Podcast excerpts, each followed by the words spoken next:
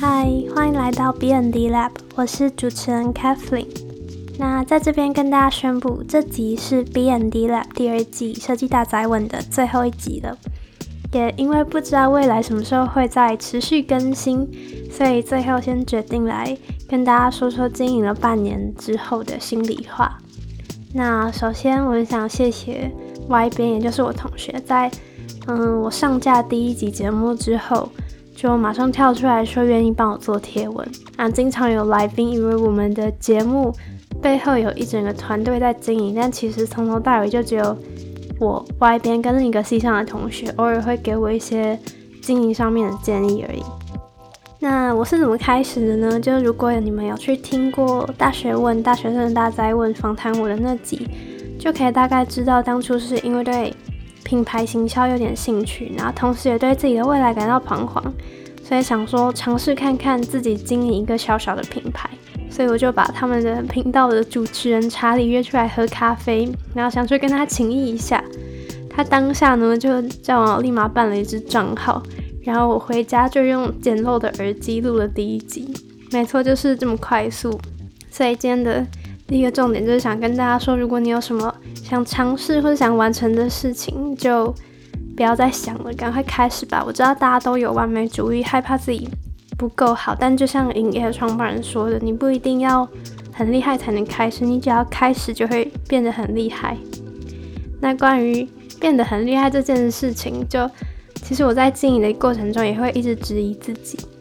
第一个遇到的问题就是，我真的是非常不擅长聊天，即使是在跟朋友平常的闲聊，都要想个三秒才会回。再来呢，我接触设计领域的时间也不长，更花了很多时间在学语言啊、行销上面，不太像有些同学投注了全部的热情在设计，更没有来宾的经验跟专业。那我究竟有什么资格让大家花这么多时间来听我的节目呢？大概就是，大概就是每次在这样质疑自己的时候，甚至很想放弃的时候，嗯，就会收到听众的私讯说谢谢我们做了这个节目，很喜欢之类的。就连第二季准备要结束的时候，也收到了非常非常多的私讯，然后就让我觉得很感动。那朋友也会替我分享节目啊，或是跟我说他们有收听等等。这种时候就会觉得，即使课业真的很忙很累，然后还要花我所剩不多的空闲时间来做这些。还是很值得。那大概半年前的我，还是一个很习惯拿自己跟别人比较的人，就是我会拿自己不足的部分去跟别人最厉害的地方比。我不知道你们会不会这样？就譬如说我在建模这块不是特别擅长，但我会跟班上最会建模的人比较，然后设法做的跟他们很相近。当然这样不是不好，毕竟有压力才有进步。但当你花了太多时间专注在自己的缺点，就没有时间去精进你擅长的部分，也没办法让你的好被别人或是自己看见。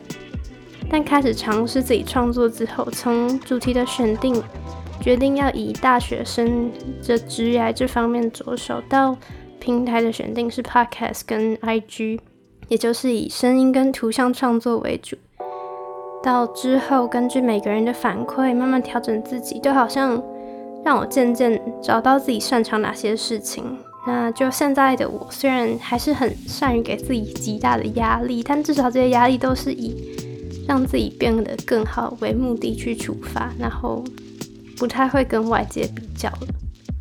那最后呢，就想要总结一下 B N D Lab 这两季想传达给听众的东西。我们访问过毕业制作团队，邀请到各个。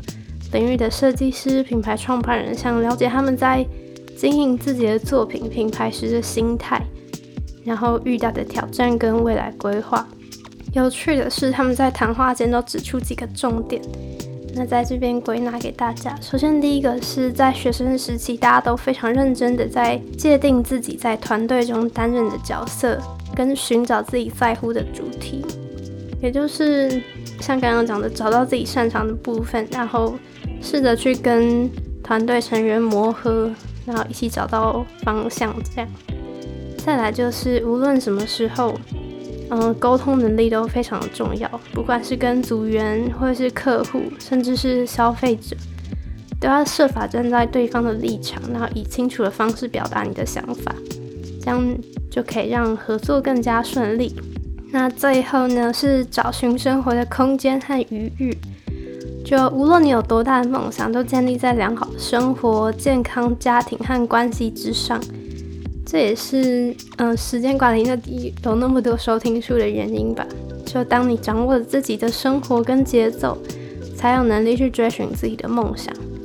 H&M 的创办人在经营品牌之余，仍钻研健身跟咖啡。然后，书籍艺术家蔡英晴在推广书籍教育的同时，也是。葡萄酒的职业讲师。那无论你未来是否要成为一名设计师，但我相信经过设计训练的我们都更有机会去运用创意或是解决问题的能力，来突破这个命题，然后找到兼顾热情与收入的职业吧。就这样，就谢谢你收听到这里，还有谢谢你这半年多来的收听。那就希望 B N D Lab 有带给你一些。成长，或是有一些新的想法吧。嗯，那我是主持人 Kathleen，我们未来再见，拜拜。